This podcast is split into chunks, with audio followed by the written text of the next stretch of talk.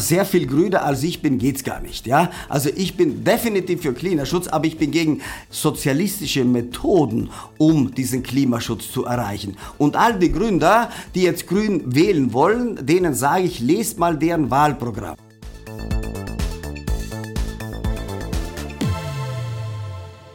Nächste Woche geht die Gründershow Die Hülle der Löwen in die zehnte Runde. Auch der Medienunternehmer Georg Kofler wird wieder auf einem der Jurorensessel Platz nehmen. Wir bei Gründerszene begleiten die Sendung von Anfang an und analysieren auch regelmäßig, welcher Juror eigentlich wie viel investiert hat. Dabei fiel Georg Kofler in den letzten Folgen vor allem durch Zurückhaltung auf. In den letzten beiden Staffeln hat er jeweils nur ein einzelnes Investment gemacht. Ich spreche heute mit ihm darüber, welche Gründe das hat. Und außerdem frage ich ihn, wie politisch Unternehmer eigentlich sein sollten. Georg Kofler hat nämlich zuletzt mit einer 750.000 Euro Spende an die FDP für ordentlich Aufregung gesorgt. Mein Name ist Sarah Heuberger. Georg, schön, dass du da bist. Hallo, ich freue mich auch. Georg, wenn ich mir DHDL so angucke, bekomme ich manchmal den Eindruck, dass du gar nicht so Wert drauf legst, von den Gründern gemocht zu werden. Stimmt das eigentlich? Ach, ich glaube, das ist nicht mein Job, von den Gründern gemocht zu werden. Mein Job ist es, hier äh, vernünftige Fragen zu stellen, äh, die Gründer einzuschätzen und dann eine Entscheidung zu treffen, ob ich investiere oder nicht. Auf der anderen Seite, ich finde es natürlich schön, wenn mich Gründer mögen. Ich glaube, ich bin insgesamt ein sozialverträglicher Mensch, habe auch einen ganz guten Humor. Normalerweise mögen mich die Leute. Ich habe natürlich so eine Art, eine direkte Art. Ich sage immer, ich bin beim Verein für direkte Aussprache. Und wenn dann Gründer reinkommen mit einer total überzogenen Bewertungsvorstellung oder mit so einem ja, Weltenretter-Alibi, obwohl sie eigentlich doch nur sehr viel Geld verdienen möchten, äh, dann werde ich etwas allergisch, ja. Und deswegen habe ich so zwei, dreimal etwas klarer meine Meinung gesagt und daraus ist vielleicht das Image hier entstanden, dass ich keinen Wert darauf lege, Gründer zu mögen, ja. Also das stimmt ja überhaupt nicht. Aber wenn äh, Gründer mit meiner Meinung nach falschen Argumenten kommen, dann sage ich auch mal deutlich meine Meinung. Und wenn mich dann jemand nicht mag, okay, okay, das nehme ich in Kauf. Dann ist das auch in Ordnung so. Ja. ja. Was würdest du denn sagen, was du für ein Löwe bist, wenn man jetzt sagt, zum Beispiel Dümmel ist eher so der, so der Buddy-Typ, der Kumpelige, Nico Rosberg kommt vielleicht eher so als der Weltretter rüber. Welcher ja. Löwe bist du dann? Naja, ich bin der reelle Löwe, ja, der äh, ausspricht, was er denkt und äh, der dann aber auch ein zuverlässiger unternehmerischer Partner ist, wenn er sich mal äh, entschieden hat. Okay. Jetzt geht's ja nächste Woche wieder los. In der letzten Staffel gab es ja leider nur ein einzelnes Investment für dich und das ist ja im Nachhinein sogar geplatzt, ähm, wie wir bei Gründerszene berichtet haben. Können wir denn dieses Jahr auf mehr Deals von dir hoffen? Ja, definitiv. Ich biete ja auch fleißig äh, mit, ja, und manche entscheiden sich dann für einen anderen Löwen, was ja okay ist. Äh, ich bin vielleicht etwas selektiver, weil ich ja diese Einproduktinvestments nicht so mag, ja. Ich mag gerne eine Perspektive haben äh, in die Richtung, dass man aus diesem einen Produkt oder Geschäftsmodell, das vorgestellt wird, mal auch in drei bis fünf Jahren eine Firma bauen kann, die ein Umsatzvolumen von, ich sag mal, 10 bis 15 Millionen hat. Und dann investiere ich auch gerne mehr. Also wie zum Beispiel bei der letzten Staffel, Weitel, ja, mit 450.000 Euro. Da bin ich dann auch bei der nächsten Finanzierungsrunde weiter mitgegangen, habe also weitere 300.000 investiert, bin da also bei Weitel mit 750.000 Euro dabei und habe dann aber genau ein Business, das mir gefällt, nämlich ein digitales Plattformbusiness, das skalierbar ist und auch internationalisierbar ist. Mhm. Und 450.000 Euro ist ja eigentlich auch eine ziemlich große Hausnummer für DHDL-Investments, die eigentlich ja, also schon sind. deutlich mhm. überdurchschnittlich. Ne?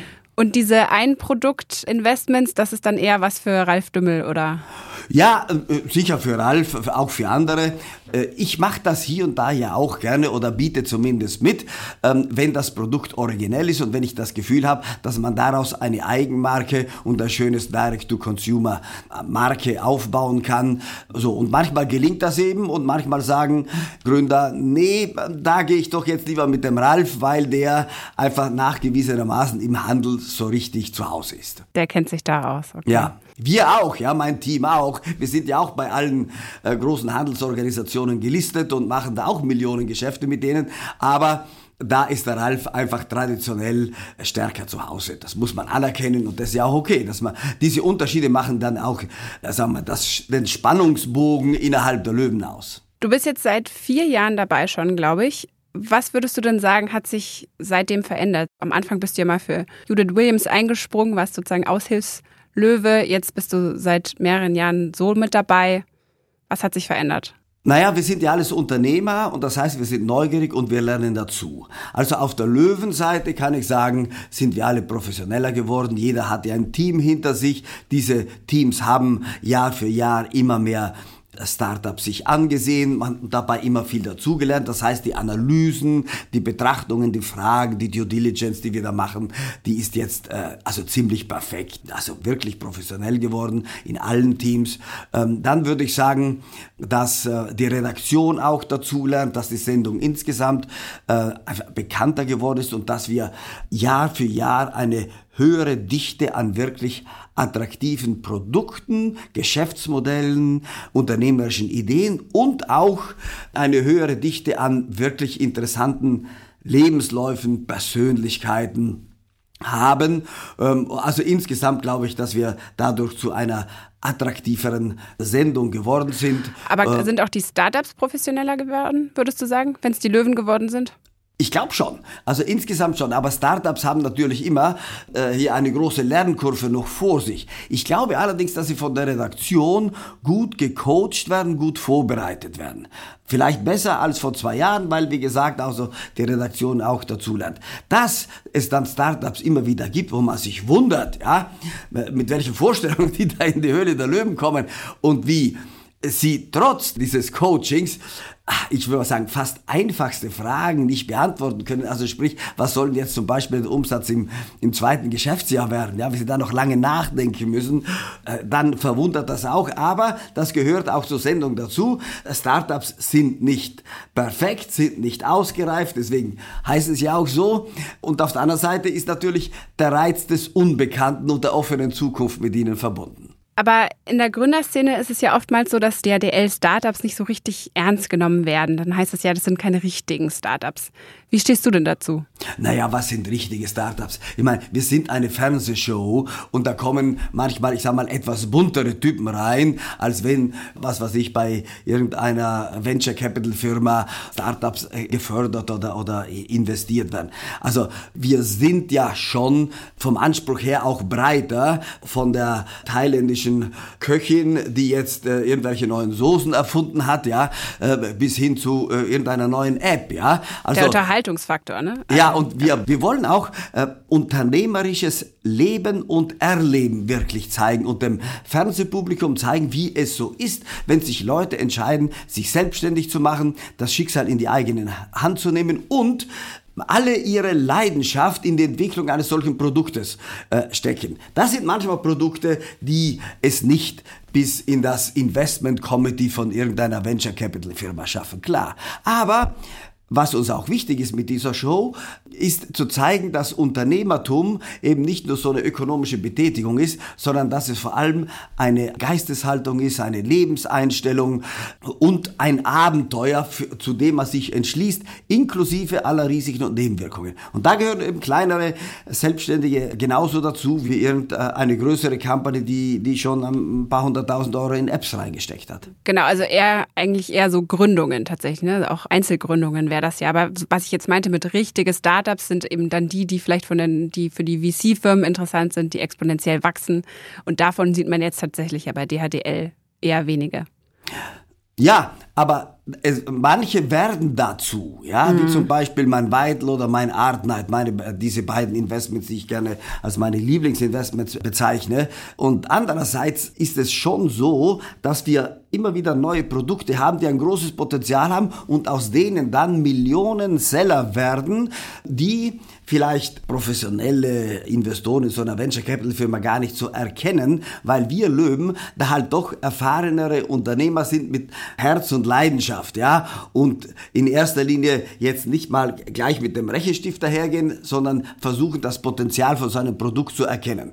Ja, da müsste man jetzt nochmal die VC-Investoren fragen, ob sie das auch so sehen, aber ja. Ja. Aber zum Beispiel dein, dein ehemaliger Löwenkollege Frank Thelen ist ja auch ausgestiegen, weil er gesagt hat, er möchte sich jetzt auf seine richtigen Investments konzentrieren, also nicht mehr seine DHDL-Investments.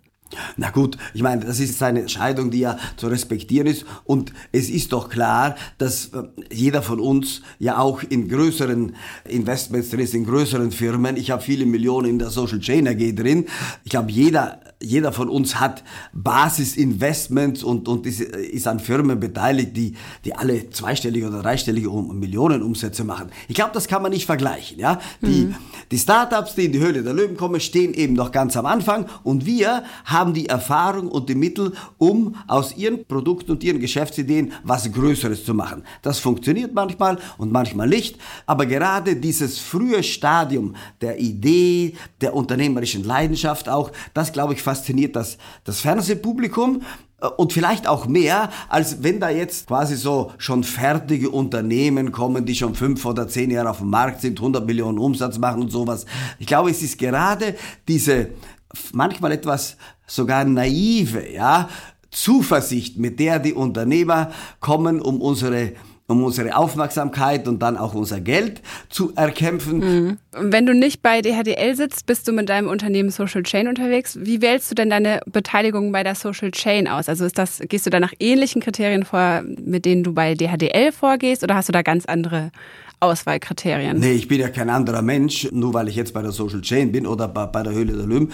Nee, ich gehe nach ähnlichen Kriterien vor, nur ist bei der Social Chain dann alles um ein oder zwei Nullen größer und äh, einer gewissen schon Unternehmensstrategie untergeordnet. Die Social Chain AG wird ja in diesem Jahr so an die 350 Millionen Euro Umsatz machen und da haben wir größere Firmen dabei, die selbst ja schon 50, 60, 70 oder 100 Millionen Umsatz machen und da arbeitet man natürlich ähm, hier sehr strategisch an weiteren Wachstum und gegebenenfalls auch an Akquisitionen, mit denen man dieses Wachstum beschleunigen kann. Und was sind dann diese Kriterien? Also wenn jetzt ein Gründer zu dir kommt als Social Chain Geschäftsführer oder eben als DHDL-Juror, was muss der mitbringen, er oder sie, damit du dann investierst?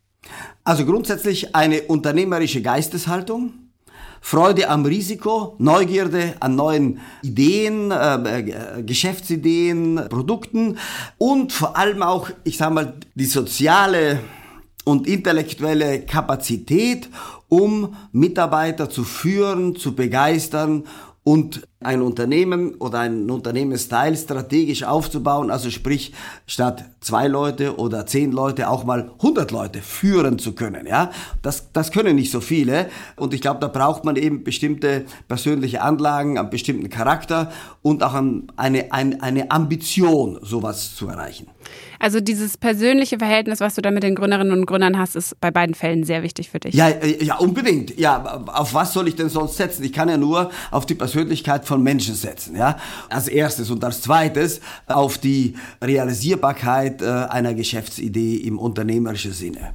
DHDL ist ja auch ein bisschen Ausnahmefall. Jetzt im, im normalen Leben würde man wahrscheinlich sich mehrmals treffen, immer wieder Sachen prüfen, dann nochmal sprechen. Und das geht ja bei DHDL nicht, auch wenn das ein bisschen länger ist, als man jetzt im Fernsehen sieht. Man hat nur diese halbe Stunde, Stunde, in der gepitcht wird. Und da muss man ja dann schon merken, ob diese Person passt oder nicht. Ja, auf jeden Fall. Aber es gibt natürlich auch ein Leben hier nach der Show.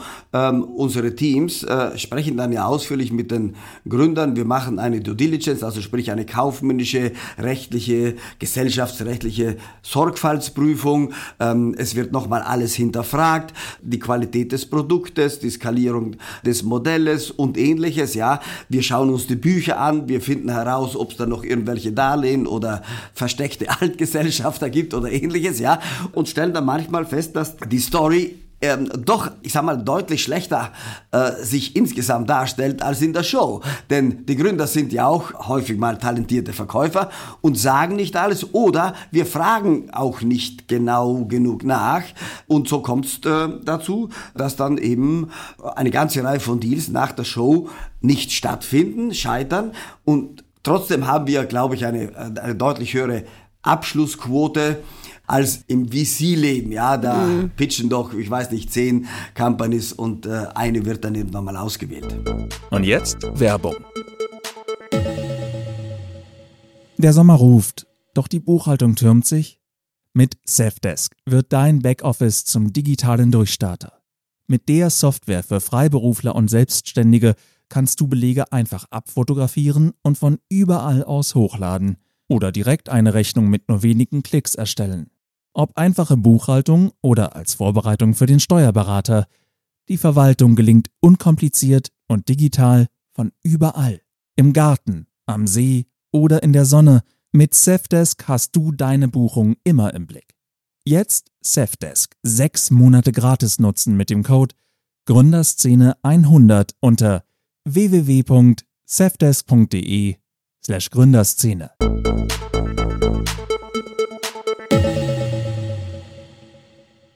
Ich würde jetzt mal ein bisschen einen harten Themencut machen und äh, gerne nochmal mit dir über Politik sprechen. Denn mhm. die Bundestagswahl rückt näher. Du bist ja Südtiroler, deshalb kannst du leider nicht an der Bundestagswahl teilnehmen. Aber wenn du wählen könntest, wäre ich mir, glaube ich, relativ sicher zu wissen, was du wählen würdest. Ähm, vor ein paar Monaten hast du nämlich 750.000 Euro an die FDP gespendet. 750.000, ja? Genau, 750.000. Ich habe verstanden, 57.000 und Ach so. da möchte ich schon klarstellen. Es war ein bisschen mehr. ja, ja, 750.000, ja? Genau. Kannst du mal kurz sagen, warum eigentlich? Das ist ja schon eine ganz schöne ordentliche Summe Geld. Ich sage zunächst, dass Unternehmer ja auch Wähler sind und Unternehmer Teil der Gesellschaft sind. Also sind Unternehmer per Definition auch politische Wesen, politische Teilnehmer in dieser Gesellschaft. Es gibt ja nicht irgendeinen Gegensatz zwischen Wirtschaft und Gesellschaft, sondern Wirtschaft ist Teil der Gesellschaft. Wir übernehmen als Unternehmer sogar noch etwas mehr Verantwortung für Hunderte von Mitarbeitern, vielleicht auch für Tausende von Mitarbeitern. Und das ist also qua Definition auch eine gesellschaftliche, sprich eine politische Tätigkeit. Und da bin ich der Meinung, dass wir selbstverständlich uns aktiv ins politische Leben einzubringen haben als äh, verantwortungsbewusste Bürger. Das bedeutet nicht, dass wir hier auf äh, sehr viele Veranstaltungen gehen müssen, wie das eben professionelle Politiker machen. Aber wenn wir schon da für uns die Zeit nicht nehmen, denke ich, ist es eine adäquate Form der politischen Teilhabe, wenn wir Parteien unterstützen, die unser Weltbild und unser Werte Bild vertreten. Ich möchte nicht äh, den öffentlichen Diskurs und die politische Meinungsbildung zum Beispiel den Gegnern der Marktwirtschaft überlassen. Ich finde, Unternehmer sollen sich aktiv am politischen Leben beteiligen, ihre Standpunkte darlegen und das ist absolut legitim. Es wäre sogar fahrlässig, wenn wir das nicht hätten. Dann müssen wir uns nicht mhm. wundern, dass dann Themen aufgegriffen werden und Meinungen vertreten werden, die ähm, gegen Unternehmertum und Marktwirtschaft gerichtet sind. Und da siehst du dich am besten in Deutschland von der FDP repräsentiert. Ja, selbstverständlich. Selbstverständlich. Ich habe ja auch eine Art ähm, politische Sorgfaltsprüfung gemacht, alle Parteiprogramme, alle Wahlprogramme jetzt für die Bundestagswahl hier durchgelesen. Und da kommt ja ganz klar zum Ausdruck, dass die FDP für Unternehmer und für die Wertschätzung unternehmerischer Leistungen und für die Wertschätzung unternehmerischer äh, Risikobereitschaft äh, die Partei ist, die das am meisten vertritt, auch argumentativ. Äh, ich glaube, dass wir als Unternehmer ein freiheitliches, marktwirtschaftliches, auf Wettbewerb aufbauendes Gesellschaftssystem brauchen. Wir brauchen diese freiheitliche Ausrichtung. Wir brauchen einen effizienten, aber schlanken Staat und äh, wir möchten uns nicht von Politikern und von Staatssekretären und von Beamten vorschreiben lassen, wie wir unser Leben gestalten und wie wir die wesentlichen Parameter der Gesellschaft wahrzunehmen haben. Du hast ja öffentlich auch über deine Spende an die FDP äh, gesprochen, die gleichzeitig, so hast du es gesagt, auch eine Regierungsbeteiligung der Grünen verhindern soll. Warum findest du die Grünen so schlimm? Ich habe mir das Wahlprogramm der Grünen genau durchgelesen. Und ich habe festgestellt, dass hinter den grünen Themen, also Klimaschutz und ähnliches, ja, Ökologie, sich äh, bei der Umsetzung, ja, ich bin ja auch hier Naturschützer, Umweltschützer, ich bin in den Bergen. Mir braucht keiner was, also von den Vorzügen äh, der Natur äh, hier zu erzählen. Aber es geht dann um die Wege, wie das Ziel des Klimaschutzes erreicht werden soll. Und diese Wege sind bei den Grünen durch die Bank geprägt von Elementen, ich sage immer von den Folterwerkzeugen, Werkzeugen der sozialistischen Planwirtschaft. Und wir brauchen keinen, keinen neuen planwirtschaftlichen Sozialismus in Deutschland, sondern wir brauchen marktwirtschaftliche Instrumente, die Klimaschutz und andere Themen hier viel effizienter erreichen können als äh, die Gängelei von staatlichen Überregulierungen. Aber viele Unternehmerinnen und Unternehmer sind ja auch nicht nur Unternehmer, sondern eben auch Bürger, die sich für den Klimaschutz und für die Einhaltung der Klimaziele einsetzen. Es gibt viele Initiativen, wo die sich zusammenschließen. Es gibt immer mehr Green Tech-Firmen. Es gibt immer mehr Unterstützer aus der Startup-Szene, auch für die Grünen. Das war sogar nach dem Startup Monitor die Partei, die am häufigsten gewählt werden sollte. Glaubst du, die sind alle auf dem falschen Dampfer unterwegs?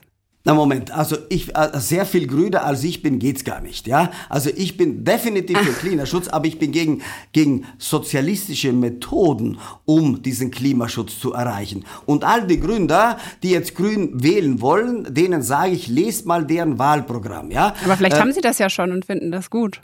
Das kann ja, das kann ja auch sein, aber ähm, ich glaube, dass die, mehr, die große Mehrheit jetzt auch der Gründer und der Unternehmer erkennen, dass die Grünen in Wirklichkeit eine rote Partei sind. Also wenn, wenn wir also von Rot-Rot-Grün immer sprechen, dann ist das eben Rot-Rot-Rot. Und äh, das ist nichts Modernes, sondern das ist der Rückfall in einen antiquierten Sozialismus und in eine staatliche Gängelung äh, und Überregulierung und in einen staatlichen Dirigismus, der von den Grünen propagiert wird. Und das halte ich für grundfalsch. Dieses Modell ist überall auf der Welt schon gescheitert und es wird leider auch in Deutschland scheitern. Hat dir deine öffentliche Spende und, und die öffentliche Kritik an den Grünen eigentlich auch Ärger eingebracht? Du bist ja da sehr vocal darüber. Naja, also ähm, ich habe mich äh, hier würde ich sagen, äh, mit etwas ähm, mehr Zivilcourage öffentlich eindeutig positioniert als viele andere Unternehmer sowas polarisiert auch, aber das war mir ja klar, das wollte ich auch. Also ich würde sagen, ich habe so auf meinen Social Media Kanälen, vor allem auf Twitter, so 70 bis 80 Prozent Zustimmung und 20 bis 25 Prozent Ablehnung, teilweise auch harsche Ablehnung äh, äh, zur Kenntnis genommen. Aber das halte ich aus und das wäre ja wäre ein Wunder, wenn wir alle jetzt äh, hier nur noch zustimmen würden. Aber ich habe weit überwiegend Zustimmung erfahren. Ich habe jetzt äh, neulich auch gelesen, dass das sogar bei manchen deiner Investments nicht besonders gut ankam. Zum Beispiel bei dem Food Startup Coro. Da hieß es irgendwie, dass manche Mitarbeiter und manche Werbepartner das nicht so toll fanden, dass du dich da so öffentlich ausgesprochen hast. Das weiß ich nicht. Ähm, äh, mir gegenüber hat sich da niemand direkt geäußert, aber ich würde mich wundern, wenn es nicht so wäre. Ja, also zur Demokratie gehört selbstverständlich auch die Diskussion unterschiedlicher Meinungen und unterschiedlicher Standpunkte. Ich erwarte auch überhaupt nicht, dass äh, in meinen Unternehmen alle Leute meiner Meinung sind, ja, und alle Leute FDP wählen. Ich würde es mir wünschen, aber ich respektiere natürlich auch alle, die sagen, ich will was anderes, ja. Also da bin ich grundlegender Demokrat, der auch andere Meinungen akzeptiert. Nur erwarte ich dann, dass die Leute auch meine Meinung akzeptieren, ja? Wie politisch meinst du denn sollten Unternehmer sein? Also jetzt hast du ja dich sehr öffentlich dafür ausgesprochen und auch implizit habe ich jetzt so ein bisschen rausgehört, du würdest dir eigentlich wünschen, dass das, dass es noch mehr Unternehmerinnen und mhm. Unternehmer tun würden, so wie du, vielleicht auch ähm, spenden, wenn's, wenn sie keine Zeit haben. Findest du, dass deutsche Unternehmer noch politischer sein sollten? Auf jeden Fall, ja. Viele beklagen sich ja, dass das öffentliche Meinungsklima die Unternehmer äh, mit Skepsis betrachtet, dass es da häufig so negative Bilder gibt, die über Unternehmer äh, kursieren, äh, dass es in den Schulen quasi den Beruf Unternehmer gar nicht gibt. Ja, in keinem Schulbuch steht drin, ich will Unternehmer werden oder in nur wenigen. Ähm, dass auch das Thema Marktwirtschaft häufig nur negativ beleuchtet wird, nämlich dass da zu viel Ungleichheit und, und Ungerechtigkeit vielleicht hier produziert wird. Also ich sage, wenn man sich nicht selbst in diese Diskussion positiv einbringt, aktiv einbringt, dann soll man sich nicht darüber beschweren, dass da Wertebilder und Meinungsbilder in der Öffentlichkeit entstehen, äh, die dem Unternehmertum zuwiderlaufen. Mhm. Also daher sage ich, Unternehmer, seid mutig und vertretet eure Standpunkte auch in der Öffentlichkeit. Das hat ja Frank Thelen, dein Ex Kollege bei DHDL vor einiger Zeit auch getan. Er hat insgesamt 500.000 Euro zusammen mit einer Gruppe Unternehmer gespendet und hat das dann auch über die Bild-Zeitung publik gemacht. Das kam auch nicht so gut an in vielen Teilen der Startup-Szene. Wie hast du das damals beobachtet? Das lief ja, ja bei dir glimpflicher. ja, selbstverständlich. Na, ich habe ich hab das natürlich auf Twitter ausgesprochen begrüßt, dass der Frank das gemacht hat, ja. Und äh, ich glaube, dass vielleicht viele, die sich da kritisch geäußert haben, vielleicht doch nochmal nachgedacht haben. Vielleicht hat der Frank recht, vielleicht hat der Kofler auch gar nicht so unrecht. Ja? Wenn wir sehen, dass wir mit der FDP ein Wertebild haben, das für Unternehmertum jedenfalls ein Leuchtturm geradezu an politischer äh, Interessenvertretung ist. Ich meine jetzt das nicht äh, hier im Sinn von Lobbyismus, sondern mehr im Sinn von, von einem Wertesystem, in dem wir als Unternehmer und Gründer uns bewegen, können, müssen, nämlich eine möglichst freiheitliche Marktwirtschaft mit möglichst wenig staatlicher Gängelung. Und jetzt Werbung. Wer im Business durchstarten will, braucht innovative Ideen und den richtigen Standort. Mit mehr als 550 Jungunternehmen und rund 100 Neugründungen allein im vergangenen Jahr gilt Köln als einer der deutschen Startup-Hotspots und ist Spitzenreiter unter den deutschen Städten beim digitalen Ausbau. Bei so viel Startup-Potenzial darf das richtige Netzwerk nicht fehlen. Dafür sorgt die Startup-Unit der Köln Business Wirtschaftsförderung. Das Team unterstützt Gründende bei der Vernetzung mit anderen Startups, etablierten Unternehmen und Investierenden. Und ob bei der Bürosuche oder grundlegenden Finanzierungsfragen, Köln Business hilft mit passenden Lösungen, wo ihr es braucht. Erfahrt jetzt mehr unter köln.business und fasst Fuß in der Kölner Startup-Szene.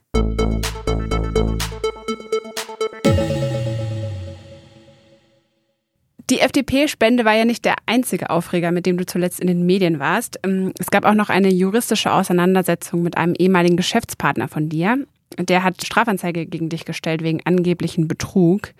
Die Staatsanwaltschaft in München hat das Ermittlungsverfahren wieder eingestellt, also es ist äh, abgeschlossen.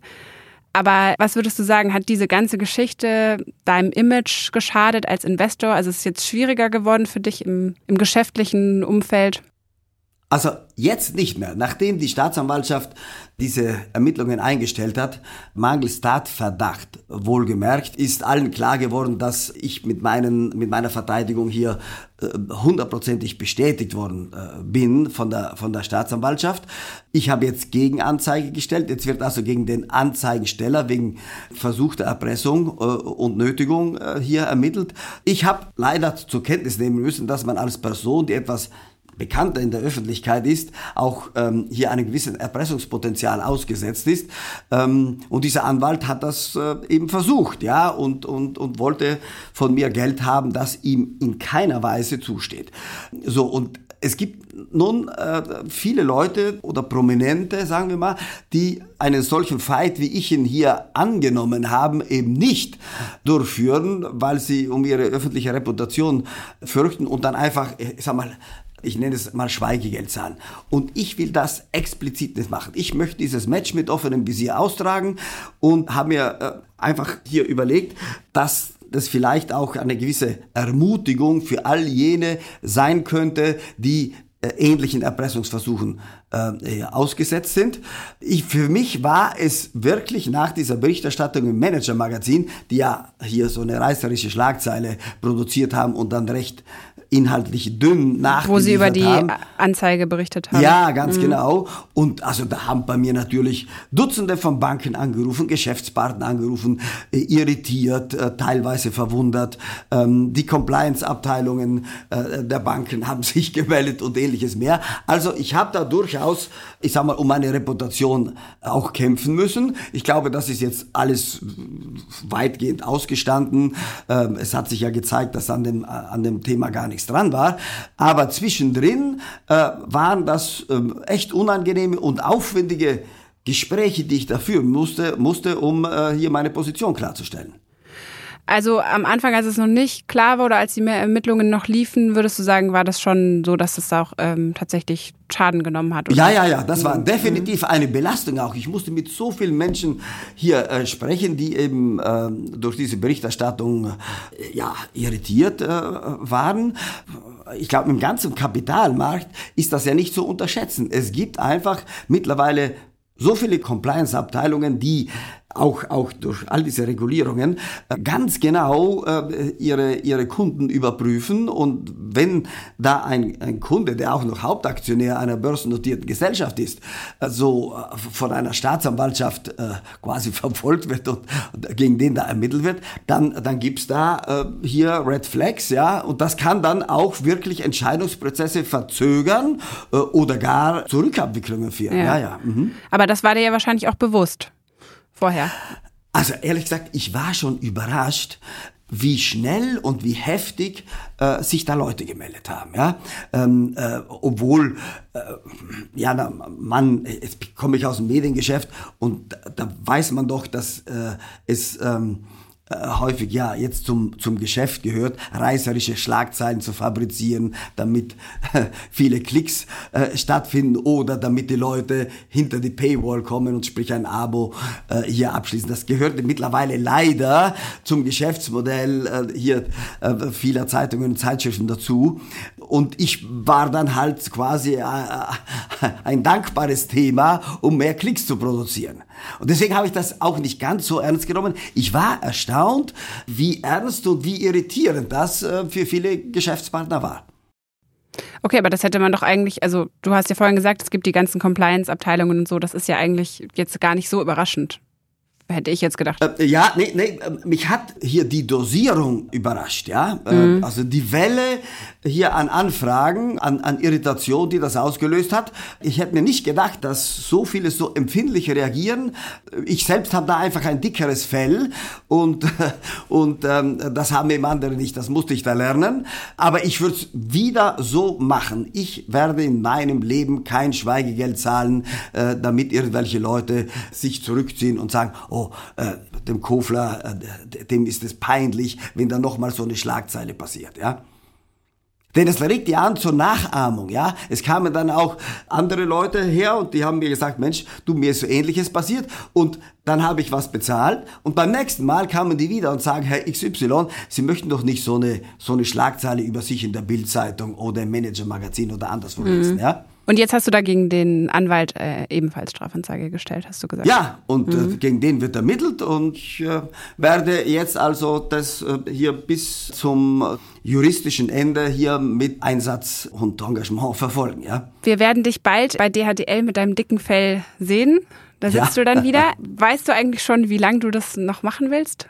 So Nein, das weiß ich nicht. Das weiß ich nicht. Die Zukunft ist offen, ja. Das ist im Unternehmerleben so. Mir macht das im Moment Freude und äh, wir lassen jetzt erstmal die nächste Staffel auf uns zukommen und sehen dann weiter. Sehr gut. Am Schluss stelle ich meinen Gästen immer gern noch zwei kleine Fragen. Und zwar ist es einmal die Frage, was dir gerade Freude bereitet und äh, was dir Sorge bereitet. Das kann mhm. äh, was unternehmerisch sein, gerne auch was Privates. Ähm, ja, ähm, ich habe einen Enkelsohn, der ist jetzt drei und es ist eine Freude zu sehen, mit wie viel Energie und, und Fröhlichkeit dieses Kind in die Welt hineinwächst. Und noch eine Sache, die dir Sorge bereitet?